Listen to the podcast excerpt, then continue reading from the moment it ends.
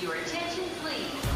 Londres, Luxemburgo, Rio de Janeiro, Paris, São Paulo, Lyon. Manchester, A hora dos portugueses.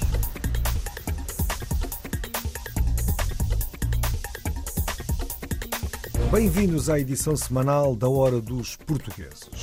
Hoje visitamos o Maslan Community Center de Toronto e também o renovado Consulado-Geral de Portugal em Caracas. Depois encontramos com um investigador na África do Sul. Conhecemos a história da Cláudia Gouveia, que nos Estados Unidos encoraja jovens através da escrita. E, por fim, a história inspiradora de Cris Pinho em São Paulo. This is the last call for the 12 o'clock. A hora dos portugueses. Rio de Janeiro, Paris, Luanda, Delhi, Cairo, Macau, Oslo, Kiev, Buenos Aires, Toronto, Nova York, Berlim. Canadá.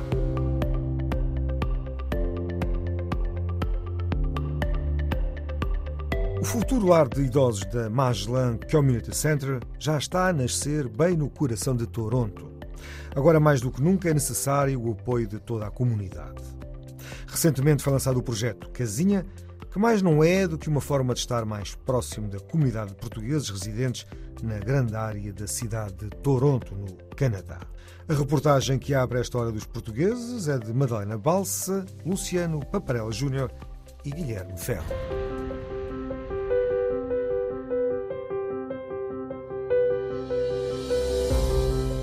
Casinha é afinal uma caixinha com o futuro Lar Magellan estampado que vai ser colocada nos estabelecimentos comerciais da grande área de Toronto e que tem como base dois objetivos: dar a conhecer o projeto e amealhar donativos.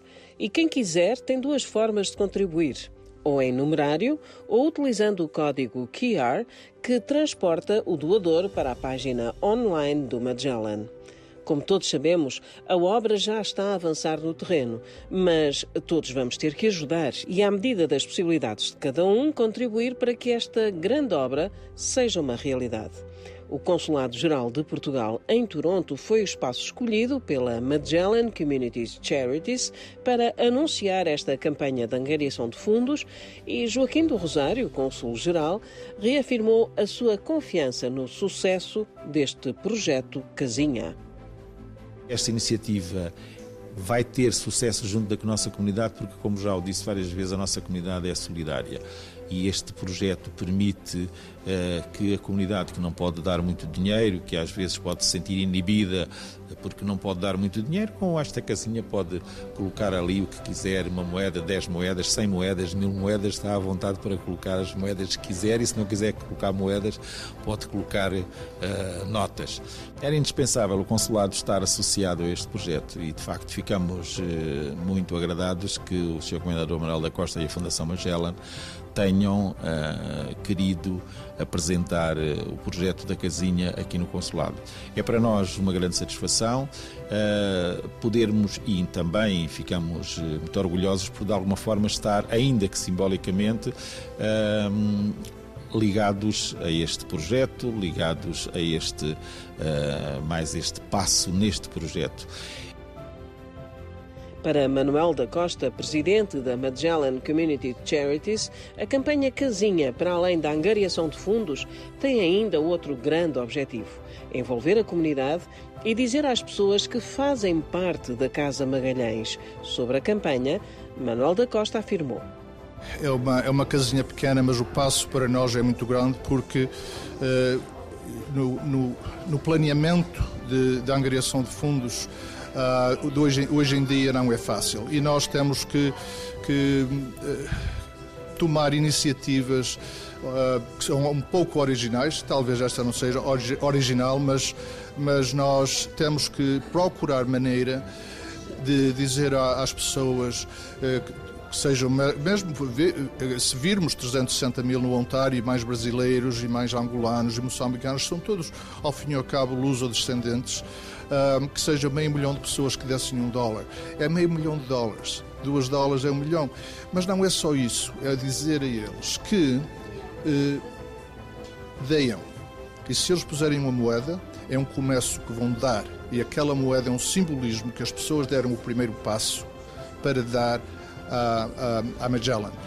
E depois vão-se incentivar e talvez vão dar mais, porque já sabem que faz falta. E para nós o simbolismo é esse.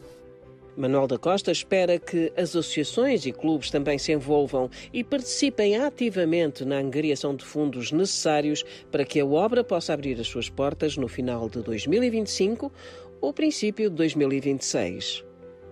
Nós queremos que os clubes e associações também se envolvam e espero que se envolvam também de outra maneira, que, que façam uma festa, ao menos para, para uh, contribuírem para, para o Magellan, que isso fica muito bem de todos. Alguns já fizeram, como a Associação Cultural do Minho, e, uh, e outros, uh, outros devem fazer, e é por isso que todos fazem falta. isto não pode haver políticas nestas coisas, porque é para a comunidade inteira.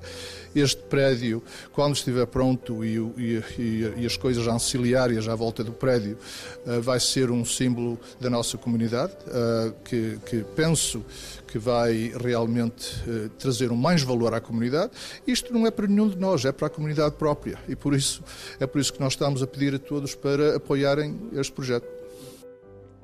A primeira casinha ficou no balcão de atendimento ao público do consulado e Joaquim do Rosário foi o primeiro a contribuir.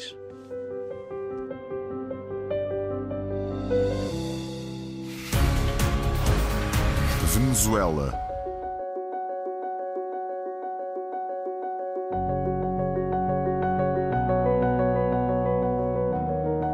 Na Venezuela, o Consulado-Geral de Portugal em Caracas renovou a sua imagem, o mobiliário da sala de espera e o equipamento informático, dando um toque de modernidade às atuais instalações.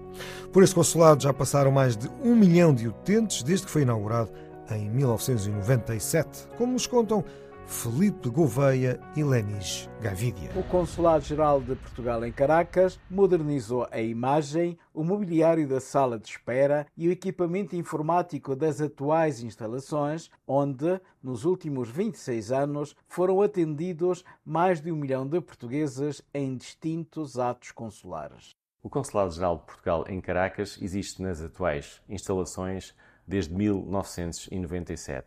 A nossa ideia foi fazer uma renovação da sala de espera, porque apesar do mobiliário que esteve à disposição dos nossos utentes não ser propriamente desconfortável, estava claramente datada no tempo. E havia também alguns pormenores de iluminação e de pintura que eram preciso melhorar. Ficou bastante moderno, dá uma nova imagem mais arejada ao, ao serviço consular, aos nossos utentes e também para os, para os funcionários que trabalham com maior motivação, com um local mais bonito. Houve uma, aqui duas felizes coincidências.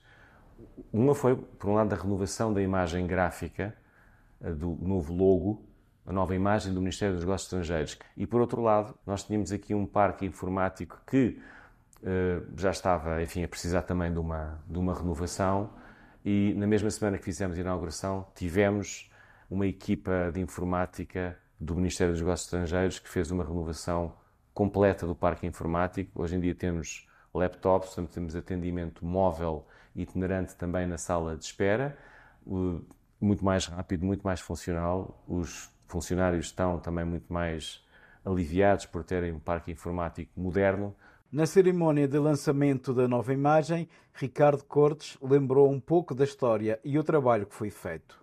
Calculando apenas uma média de 200 utentes por dia, vezes 200 dias úteis por ano, chegamos facilmente, e por baixo, é uma estimativa conservadora, a que esta casa, esta instituição atendeu mais de um milhão de utentes ao longo de 26 anos.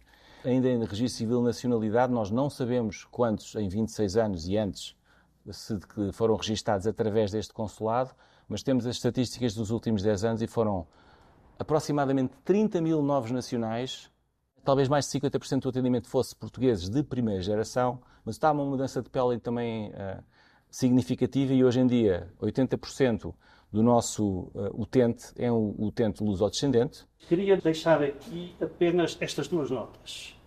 Uma de parabéns ao Cônsul-Geral pelo excelente trabalho que tem feito, pela modernidade que está a dar ao Consulado E estes parabéns são extensivos a todos e cada um e cada uma dos funcionários que aqui dedicadamente trabalham e acolhem os portugueses. O segundo e último ponto é precisamente o apoio social. Este consulado está sempre ombro a ombro com os seus cidadãos. Reforça esta equipa também, consular e diplomática na Venezuela, um novo adido principal que se dedica precisamente ao atendimento social. Desejo a todos, neste terreno como em todas as outras áreas consulares, as melhores felicidades, melhor trabalho e a todos muito obrigado. No apoio social, ao longo destes anos, têm sido atendidas as pessoas de forma uh, presencial, uh, porque é um atendimento que ou nós nos deslocamos à casa do utente ou o utente desloca-se aqui. São situações de grande vulnerabilidade. É um, é um departamento que não é muito conhecido lá fora. A maior parte dos utentes nem sequer às vezes sabe que existe, mas é dos departamentos mais sensíveis. Para eles necessitamos de um espaço mais acolhedor e de privacidade. Essa é a nossa obrigação, caros amigos. A hora dos portugueses. África do Sul.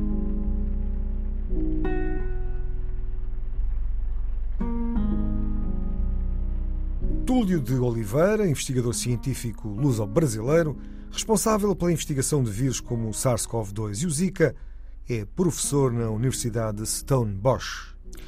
Homenageado por Marcelo Rebelo de Souza e pelo South African Chamber of Commerce, reconhece que a humanidade é responsável pela preservação do planeta e que as alterações climáticas poderão provocar a disseminação de vírus e doenças epidemiológicas.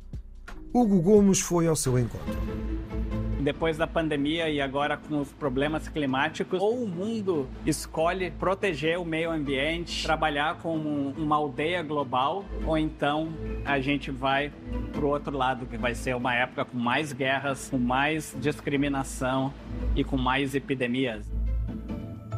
O meu nome é um nome bem português. Na verdade, é Túlio de Paiva Nazarete Andrade de Oliveira. Nasci no Brasil, de família portuguesa. Eu sou um cientista, um cientista que trabalha muito na parte do sul global, tanto na África do Sul, mas ajudando também muitos países da África, da América Latina e da Ásia a responder por epidêmicas que, estão acontecendo o tempo todo. A minha maior missão na vida é avançar a ciência que acabe salvando vidas. Nos últimos 20 anos trabalhamos muito, por exemplo, usando genômica para é, identificar o melhor tratamento para as pessoas que estão com HIV, AIDS ou, ou tuberculose. Então a gente utiliza esse teste de genômica para selecionar o melhor tratamento. Tem um PhD em Ciências da Saúde. Colaborou com instituições de prestígio global, incluindo a Universidade de Oxford e de Londres. Salvamos potencialmente milhares de vidas. A epidemia de, de tuberculose, da HIV na África. E nos últimos 10 anos, o meu grupo é um dos primeiros grupos mundiais que vai responder a novas epidemias. Trabalhamos muito com a epidemia de Zika, de febre amarela no Brasil e Angola, de dengue, chikungunya na África e na América Latina. Agora, no momento, tem um grupo fazendo a resposta à epidemia de dengue. Por exemplo, tivemos uma epidemia enorme de cólera no Malawi, na África do Sul, em Moçambique, no Sudão, que foi causado por enchentes. A enchente aumentou e, e acabou tendo uma das piores epidemias da história da humanidade de cólera. Nós somos mais de 100 cientistas que trabalham em vários lugares ao mesmo tempo mundial, que está focado a resposta a epidemias, como nós fizemos tão bem na resposta à pandemia de Covid. E por que, que nós fizemos tão bem essa resposta de identificação de, de variantes, de guiando o país na resposta? É porque nós tivemos trabalhando nos últimos 20 anos, as últimas 10 maiores epidemias globais. Habituado a ser ponte entre líderes mundiais e a comunidade científica, em junho de 2023 recebeu a comenda da Ordem de Mérito, pelas mãos do presidente Marcelo Rebelo de Sousa, no início das celebrações do 10 de junho, na cidade do Cabo da Boa Esperança. Receber a comenda do presidente de Portugal, Marcelo Rebelo de Souza, foi, para mim, é especial. Eu, apesar de ser nascido do Brasil e sempre fui na escola, todo mundo me chamava de Portuga, venho de família bem portuguesa. Então foi super especial receber essa, esse reconhecimento de um país, Portugal, que, que para mim é bem perto do coração. No final de 2023, foi também homenageado como profissional do ano na gala da Câmara de Comércio Luso-Sul-Africana e deixa um conselho para a humanidade. Eu espero que a gente escolha exatamente o melhor caminho de tentar diminuir a discriminação mundial, trabalhar mais como uma aldeia global e levar muito a sério a proteção do meio ambiente, porque senão mais epidemias vão é, emergir. Então, a gente tem que pensar na humanidade e nas próximas décadas e centenas de anos para evitar a pandemia. Estados Unidos.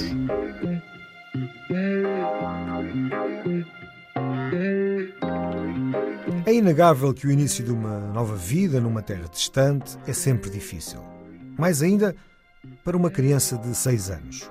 Foi o que sucedeu a Cláudia Gouveia quando viajou das Caldas da Rainha para os Estados Unidos da América.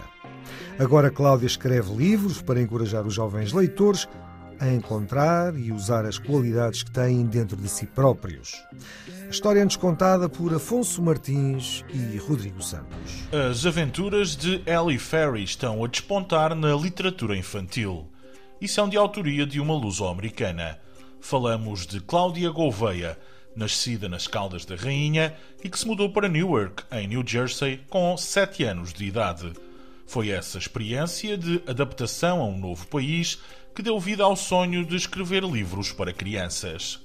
Eu, quando era jovem, eu queria ter estes livros que eu agora escrevo. Eu não tinha livros assim que me ensinassem certas coisas, como uh, lidar com as nossas emoções, especialmente uma criança que imigrou de Portugal para os Estados Unidos, não tinha uh, amigos, não sabia falar a língua uh, inglesa e teve muita dificuldade em se integrar com a cultura americana e eu precisava de um livro que falasse sobre emoções, que falasse sobre a nossa própria coragem que a gente já tem dentro de nós. E então foi quando eu decidi, eu um dia vou criar os livros que eu queria e precisava quando eu era jovem. Assim nasceu Ellie Ferry, uma menina de 6 anos que é a personagem principal dos livros da autora luso-americana. A série é sobre uma menina chamada Ellie Ferry e ela foi desenhada uh, com uma foto de mim quando eu tinha seis anos. Então a menina nos livros é igualinha a mim quando eu tinha seis anos. Então todas as histórias são as histórias verdadeiras uh, ou são histórias que eu queria quando eu era pequena ter lido para uh, fazer as minhas emoções mais fortes, para eu pensar que realmente eu consigo as aventuras da pequena Ellie Ferry já contam com três livros publicados. Cláudia Gouveia não esconde a felicidade quando fala da reação do público às suas obras. O primeiro livro, como foi o primeiro, foi bem recebido. O segundo foi muito mais bem recebido. E o terceiro foi um fenómeno. Uh, toda a gente ama Ellie Ferry and the Birthday Cake Fiasco, porque as crianças todas têm, uh, todas fazem anos, então elas veem um livro com um, um, bolo de anos e eles ficam, ah, eu quero ler esse livro. Em cada livro, Ellie Ferry vive uma aventura diferente. A série terá 17 números, sempre com histórias inspiradas na vida da autora.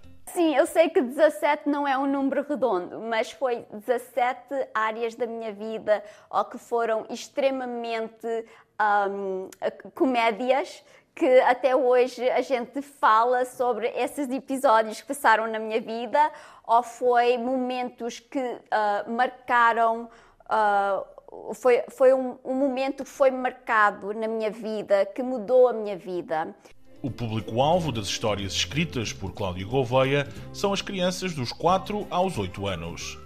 Mas eu tenho muita gente que compra os livros e lê uh, um bedtime story quando estão a pôr as crianças na, para dormir e leem uma história, eles leem as histórias porque uh, são histórias leves, mas histórias com uh, ensino também. Para não perder o controle sobre o destino das suas histórias, Cláudia optou por criar uma editora para publicar os seus livros. Quando eu escrevi o primeiro livro, eu mandei para várias uh, uh, publishers e três publishers queriam publicar o livro aqui nos Estados Unidos. E hum, eu fiquei muito contente, mas eles queriam ter uh, controle sobre o desenho, controle sobre a história, e eu não quis dar o controle do desenho nem o controle da história a eles e eu decidi em publicar uh, os livros próprios e então eu comprei eu então eu abri uma empresa um, só mesmo para publicar os meus livros. Em estudo está a hipótese de publicar as histórias de Ellie Ferry em português e espanhol, mas para já o público terá de se contentar com a versão em inglês do talento de Cláudia Gouveia.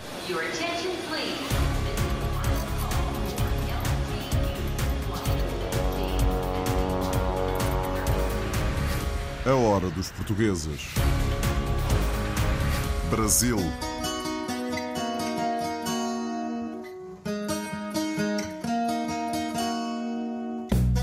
Cris Pinho, psicóloga, filha de portugueses residentes em São Paulo, no Brasil, sempre foi ativa na comunidade lusa, participando em diversas organizações e grupos folclóricos. Em dezembro de 2022, durante uma apresentação, repentinamente foi vítima de paralisia nas pernas, sendo diagnosticada com uma doença autoimune grave que afeta o sistema nervoso central. Após um mês de internamento, Cris enfrentou a perda progressiva de movimentos, enfrentando um percurso árduo para recuperar as funções motoras com terapias diárias. Apoiada pela comunidade portuguesa, Cris registrou um progresso notável, regressando às apresentações com o seu rancho folclórico. Os detalhes desta história de superação com Pietro Sersosimo. Desde 13 anos que eu estou nesse mundo folclore.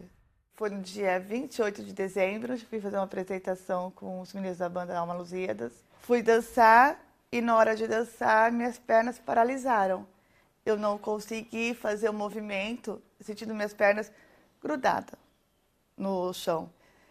Eu estava em Batuba, voltei de Batuba com muitas dores. Cheguei em casa, fui para o hospital e eu fui diagnosticada no dia 31 como Guillain-Barré. Meu nervo central, né, inflamou e meus anticorpos me atacaram. Então eu fui paralisando, né? Ele vai matando a parte motricidade. E um dos perigos dessa síndrome é parar o coração e o pulmão. Parei de andar, a boca entortou, paralisei o rosto. E como não tinha melhoras, eu fui para UTI. Aí eu estava totalmente paralisada, né? Totalmente rosto e membros inferiores. E daí foi voltar para casa e reaprender a fazer tudo de novo. Aprender a andar, a vomitar o rosto, fisioterapia quase todos os dias.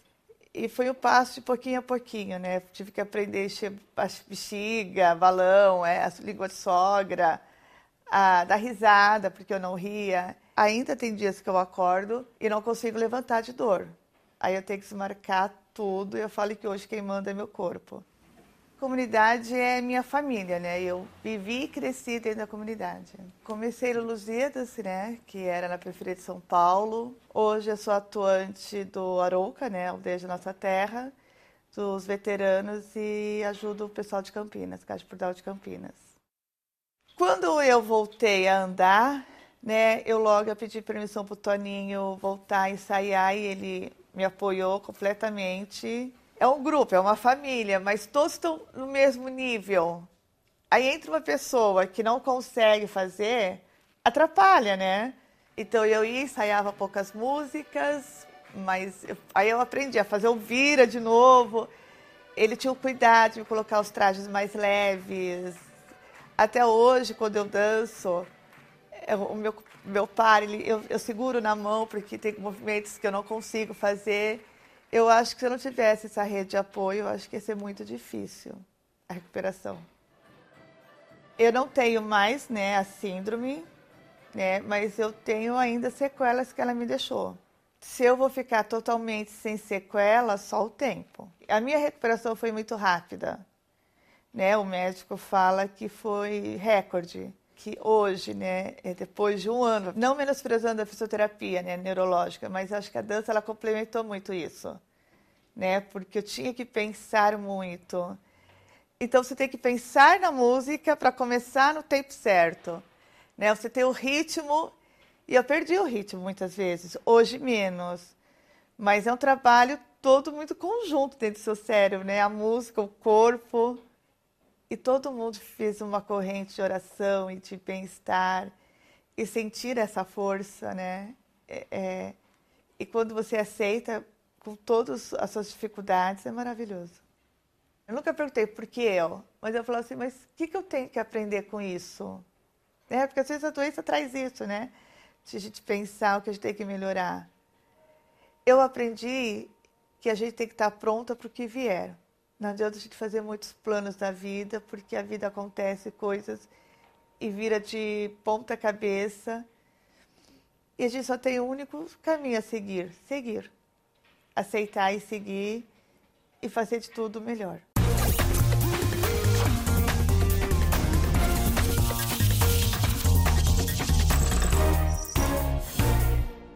E por hoje é tudo. É o fecho desta Hora dos Portugueses, com edição, apresentação e sonoplastia de João Pedro Bandeira.